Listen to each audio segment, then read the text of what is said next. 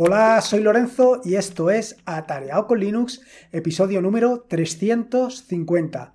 Menudo titulito le he puesto al podcast de hoy. Paxtal Aur llega a Ubuntu. La verdad es que hay veces que pienso, por un lado, en los nombres que le ponemos los desarrolladores a determinadas aplicaciones. Y por otro lado, eh, aquel que desconozca por completo de qué estoy hablando, aquel que desconozca por completo Linux y las distribuciones actuales que hay en Linux, seguramente estará pensando, este tipo habla en Klingon. Alguien que pase simplemente por la puerta del podcast habrá pensado eso. ¿Qué están hablando en este podcast? ¿En Klingonés? Bueno, la verdad es que eh, probablemente conozca más el significado de la palabra Klingon, conozca incluso alguna palabra en Klingon, en Klingonés, que conozca de qué estoy hablando, que conozca pues Aur, que conozca Paxtal, que conozca Ubuntu, incluso que conozca Linux. Es más probable. La verdad es que al final, pues como he comentado en más de una ocasión, eh, nos centramos mucho en determinados medios, en determinadas aficiones, en determinados hobbies, en determinadas pasiones y luego transmitirlo fuera es realmente complejo Así que, desde luego, el título de este episodio del podcast no va a ayudar en absolutamente nada. Sin embargo, me parece muy interesante, me parece muy interesante que alguien, que un desarrollador independiente se le haya ocurrido la brillante idea de acercar o de realizar una primera aproximación de lo que es AUR a Ubuntu. La verdad es que una de las principales razones eh, por las que ahora mismo en mi equipo, en mis equipos, esté corriendo Manjaro es precisamente eh, AUR y la cantidad de paquetes que están disponibles en las distribuciones tipo Arch. Es brutal. Y esto es, mm, como te digo, una de las principales razones por las que me haya ido. Y ahora pensarás, ostras, ¿y te has ido justo en el momento en que aparece una herramienta tan sumamente espectacular como es Paxtal? Pues sí, la verdad es que sí, la verdad es que sí, porque eh, lo cierto es que antes de irme ya había probado Paxtal y si bien es una primera aproximación, todavía le queda mucho camino por recorrer. Así que, sin más dilación, vamos directamente al turrón. Te quiero contar esto de Paxtal y un poco alguna que otra cosa realmente interesante. Y lo primero es que no lo he podido evitar. No lo he podido evitar, las cosas son como son. Yo cuando estaba preparando el guion de este podcast y al ver el título tan como te digo, tan llamativo que le he puesto, esto de Paxtal, Aur llega Ubuntu eh, y todo este tipo de palabras extrañas y al relacionarlo directamente con Klingon, pues he empezado a perder el tiempo, he empezado a procrastinar. He estado mirando a ver qué, qué era esto de Klingon. Bueno, sí que sabía, sí que conozco eh, la palabra Klingon, sí que conozco que es un idioma de la serie Star Trek, etcétera, etcétera, pero vaya, siempre me he quedado ahí, siempre me he quedado en esas curiosidades. Y como he comentado en más de una ocasión en este podcast y en otros medios, al final cuando hablo de algo siempre me gusta por lo menos tener un trasfondo, saber exactamente de qué estoy hablando. Y en este caso, en el caso de Klingon, pues le he echado una mirada un poco a lo que había por ahí, tanto a lo que se puede encontrar en la Wikipedia como pues a otros medios distintos. Y la verdad es que es realmente llamativo porque eh, esto de Klingon resulta que es un, lenguaje que evidentemente es un lenguaje inventado, construido y que ya sabrás que no lo ha traído ningún tipo de extraterrestre para enseñarnos un nuevo idioma, sino que es una lengua eh, desarrollada por Mark Ortran y es la lengua vernácula de la raza Klingon, y de ahí el nombre de Klingon, aunque por ahí me he encontrado que también le llaman Klingonés y cosas por el estilo. La cuestión es que es una, una, lengua, un idioma que está diseñada para la cultura de los Klingon y los Klingon son pues unos, unos ávidos guerreros y en ese sentido pues eh, esa lengua la han construido pensando precisamente en eso, con una gran cantidad de palabras referentes a la, a la lucha, a la violencia, diferentes grados de intensidad de lucha y de violencia, gran cantidad de palabras referentes a la guerra y todo lo relativo al armamento, gran cantidad de insultos, en fin, que el desarrollador, el creador, el inventor de esta lengua se la ha currado pensando exactamente en ese sentido, en el sentido de, pues, alguien que, o sea, una lengua que para una cultura pensada en la guerra. Resulta que, porque tengas algunas cosas curiosas de las que me he encontrado, que la Paramount tiene el copyright del diccionario oficial, se han editado varios libros en Klingon, en Klingonés, y uno de ellos es Hamlet. Y además, Es curioso porque en el capítulo 6 de Star Trek dice eh, que se titula Aquel país desconocido, se afirma que es mejor leer a Shakespeare en Klingon que en inglés. Más curiosidades curiosas. Hasta el 2005 existió una versión de la Wikipedia en Klingon y posteriormente fue movido a Wikia. Y el saludo en klingonés, que es Nukne, viene a traducirse como algo así que es lo que quieres. Y la despedida, que es Kapla, significa algo como que tengas el honor de morir en batalla y nunca sobrevivir a ninguna derrota. Toma, toma y quédate con esas. En fin, ya has visto que no lo he podido evitar. Ha sido algo, como te digo, superior a mis fuerzas. Quería ver un poco esto, esto del klingonés y del klingon y relacionarlo un poco con el, con el podcast. Bueno, por un poco salir de lo que siempre hablamos.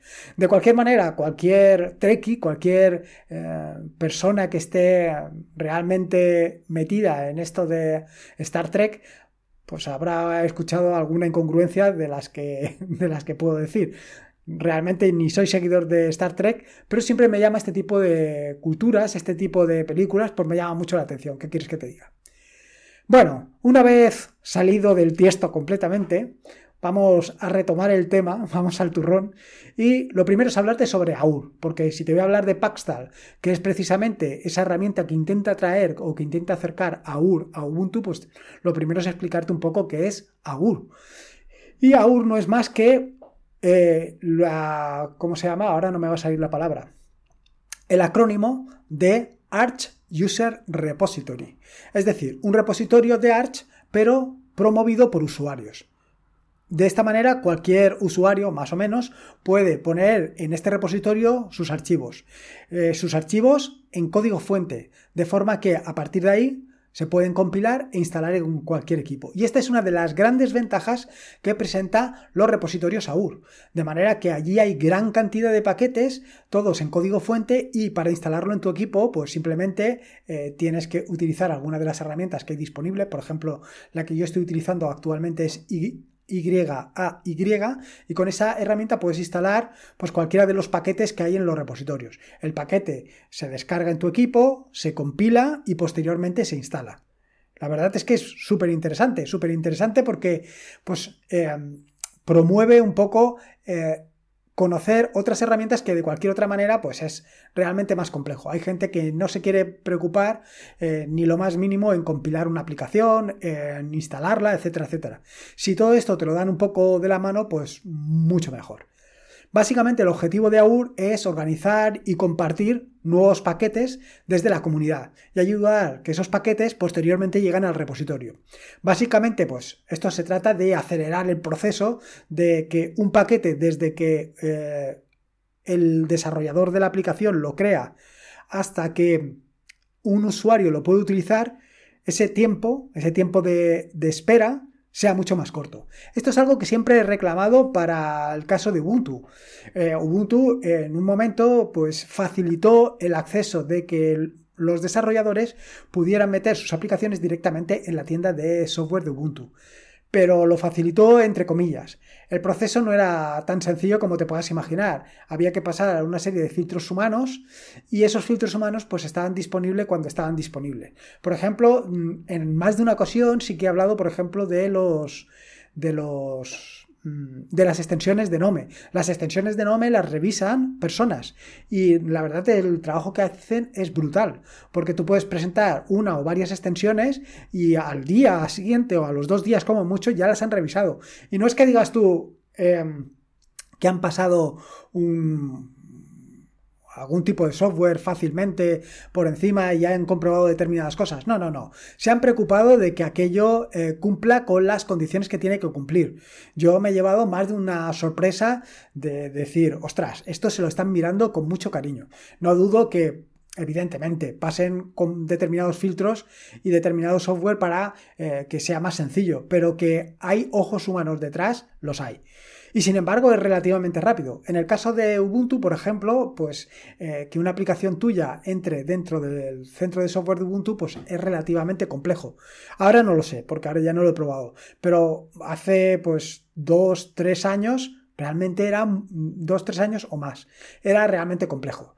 Esto, con un sistema como el de AUR, se simplifica muchísimo. Se simplifica muchísimo porque eh, eh, lo cierto es que un paquete que esté dentro del, del repositorio AUR puede pasar al repositorio community. ¿Y cómo pasan al repositorio community? Pues simplemente a base de votos. Eh, la comunidad es la que vota a favor o en contra de que un paquete pase a ese repositorio, al repositorio community, y a partir de ahí ya estaría dentro de los repositorios de Arch, bueno, dentro del repositorio oficial, dentro del repositorio community. Y tú podrías instalarlo con toda la facilidad. Claro, ese camino, ese camino eh, ¿cómo te digo? Ese acortamiento del camino es brutal. Por lo que te digo, porque es primero la comunidad la que aprueba eh, que un determinado paquete pase al repositorio community. Y eh, por otro lado, entrar dentro de los repositorios AUR es relativamente sencillo porque tú puedes poner allí cualquier paquete. ¿Quiere decir esto? Eh, que no solamente tiene que cumplir determinadas condiciones el tema de que un paquete pase a community, sino que además evidentemente tiene que tener una licencia compatible o de lo contrario no va a pasar. La cuestión más importante para mí, por lo menos, es que los paquetes que se encuentran en AUR son producidos al final por usuarios, por desarrolladores, cualquiera lo puede poner. Vaya, y el inconveniente es que eh, cualquiera lo puede poner, con lo cual ahí hay un peligro eh, que, bueno, Habría que ver hasta dónde llega. Desde luego, el código fuente está allí disponible y no sé, tampoco hay que ser, bueno, locos hay en todos los sitios. En fin. Pero desde luego, lo que sin lugar a dudas es una gran ventaja es eh, el hecho de que el plazo entre el desarrollo del software y que el software llegue a un usuario se acorta muchísimo. Y son muchas manos, muchos ojos los que dan el, favor, el voto a favor o el voto en contra de que un paquete entre en, la, en el repositorio community.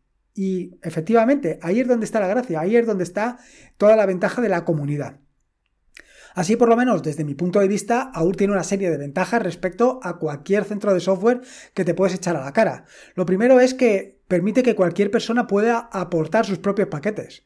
Y esto eh, no solamente te, vaya, te permite aportar el paquete, sino que además te hace formar parte, te hace sentirte parte de la comunidad. Vaya, al final lo que te digo, te hace piña.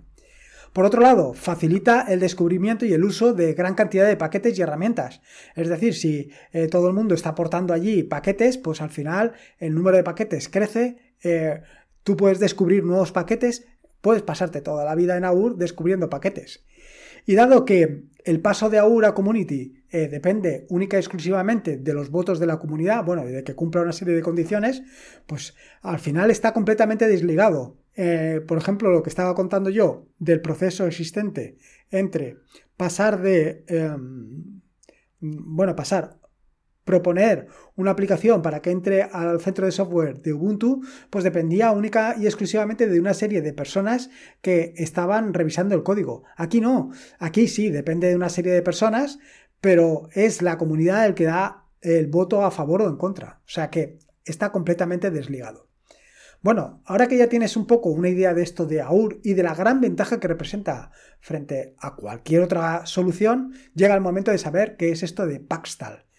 Pues Pakistan eh, es más o menos lo mismo, pero sin todas las ventajas que ofrece exactamente AUR.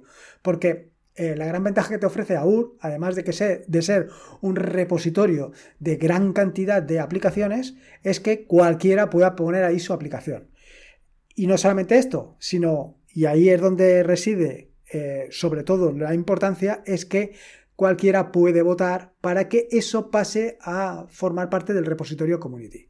Aquí nos quedamos justo en ese punto, en el votar.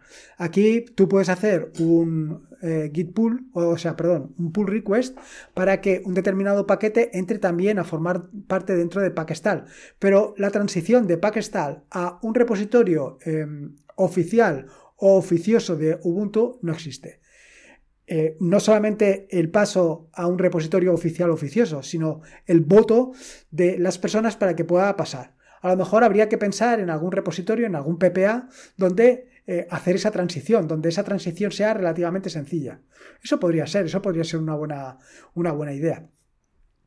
Como te digo, al final, ¿qué es lo que han hecho? Pues lo que han hecho ha sido un repositorio en Git donde hay una serie de scripts que les llaman packscript, donde se dice exactamente que, de dónde hay que sacar el código fuente, qué herramientas hacen falta para compilarlo y una serie de características, pues el nombre de la aplicación, en fin, determinadas condiciones.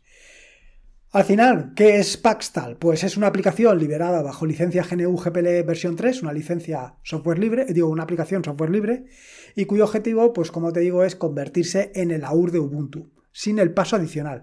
Que yo ya te digo, ya insisto, creo que ahí es donde está realmente lo importante, en el paso adicional.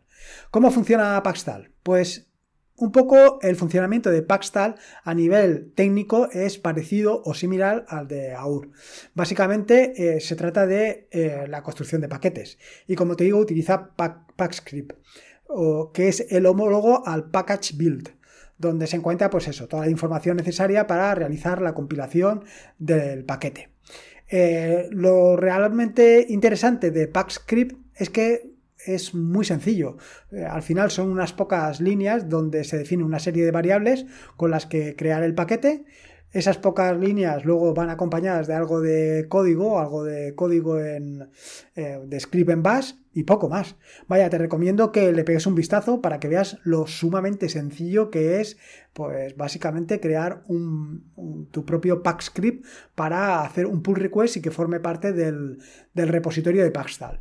Yo estoy dándole vueltas a la cabeza porque creo que es un algo realmente interesante. Así que probablemente alguna de las aplicaciones que esté las subiré también a los repositorios o por lo menos haré un pull request para ver si lo ponen.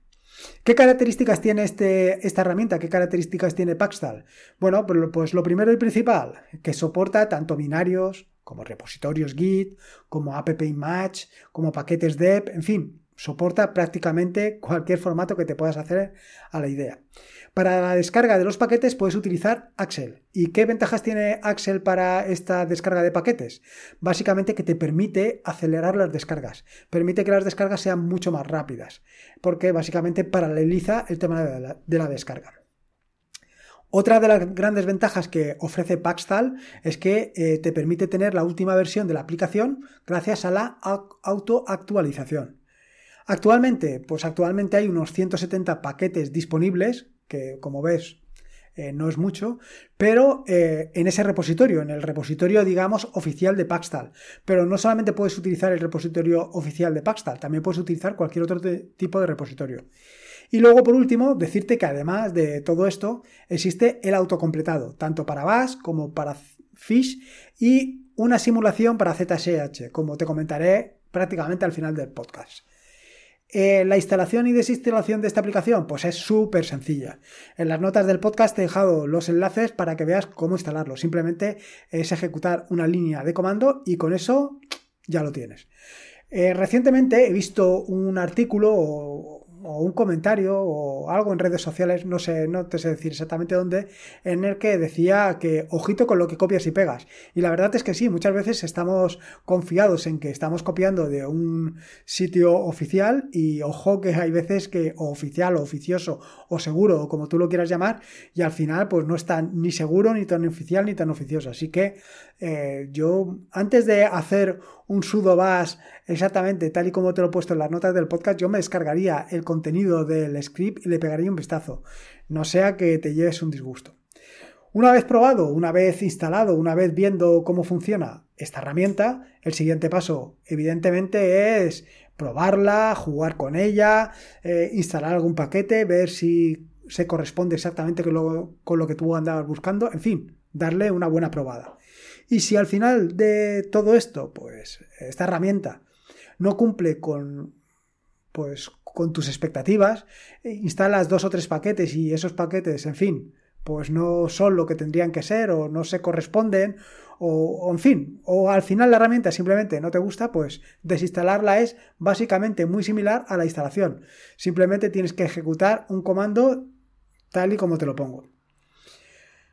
El uso y funcionamiento de la aplicación es realmente sencillo, pero realmente sencillo. Además, lo que más me gusta es que em, las instrucciones que han creado para el funcionamiento del Paxtal son muy intuitivas. Así, por ejemplo, para instalar un paquete es tan sencillo como ejecutar Paxtal menos i latina en mayúscula y el nombre del paquete. Para instalarlo, lo mismo, pero en vez de i latina mayúscula, r mayúscula. De la primera install, install, la segunda para quitarlo, remove, la tercera para buscar un paquete, pues ya te lo puedes imaginar, S mayúscula, de search. Para añadir un repositorio, pues simplemente es A, de at. Y para actualizar los scripts, U, U mayúscula. Ya ves, esto me gustaría que en, otros, en otras herramientas de instalación fuera tan sencillo. Hay veces que yo leo lo que hacen, cómo lo han puesto, qué nombre le han puesto, y muchas veces digo, de verdad que tenemos un, un pensamiento de los desarrolladores a la hora de hacer código que es brutal. Eh, en fin, ya has visto, se trata de una herramienta súper sencilla. Respecto al autocompletado, eh, es bastante sencillo de instalarlo tanto en Bash como en Fish. Y en el caso de ZSH, eh, mirando en el repositorio de GitHub, verás exactamente cómo puedes instalarlo.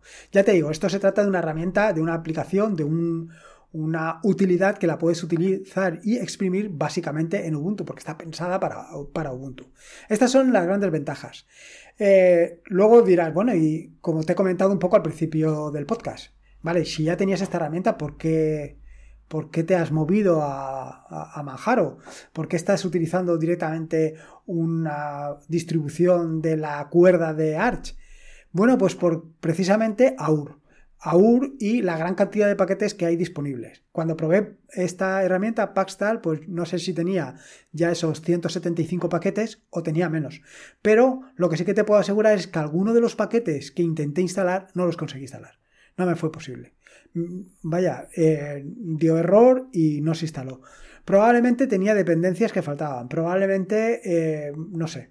Pero aún así, aún con todo y con eso, actualmente el problema que tiene es que pues básicamente está gestionado por una persona, o por dos personas, o por tres personas. No te sé decir ahora mismo el número de personas que eh, trabajan en ese repositorio, pero hace falta que mucha más gente contribuya. Y no solamente haga, hace falta que gente contribuya aportando paquetes, sino que desarrolladores apuesten por ello. Y yo creo que sería también fundamental el paso siguiente, el paso que te he comentado, y es que incluso eh, esos paquetes se pudieran de una manera automática o semi-automática eh, instalar directamente a un repositorio, a un PPA, de forma que la instalación fuera todavía más sencilla. Yo creo que esto sería la bomba. En fin, de todas maneras, te invito, te recomiendo que pruebes la herramienta, que pruebes Paxtal, que veas un poco a qué me refiero con todo esto de AUL, con la facilidad de instalar determinados paquetes en tu equipo sin que eh, tengas problemas, vaya y que le des una vuelta, hombre, que esto es para esto. Y nada más que contarte, espero que te haya gustado este nuevo episodio del podcast y ya te digo, Recuerda que este es un podcast de la red de podcast de sospechosos habituales, donde puedes encontrar fantásticos y maravillosos podcasts. Puedes suscribirte a la red de podcast de sospechosos habituales en fitpress.me barra sospechosos habituales. Y por último, y como te digo, siempre recordarte que la vida son dos días y uno ya ha pasado. Así que disfruta como si no hubiera mañana y si puede ser con Linux y con Paxtal, ya sea en Klingon o en Klingonés, mejor que mejor. Un saludo y nos escuchamos el próximo lunes.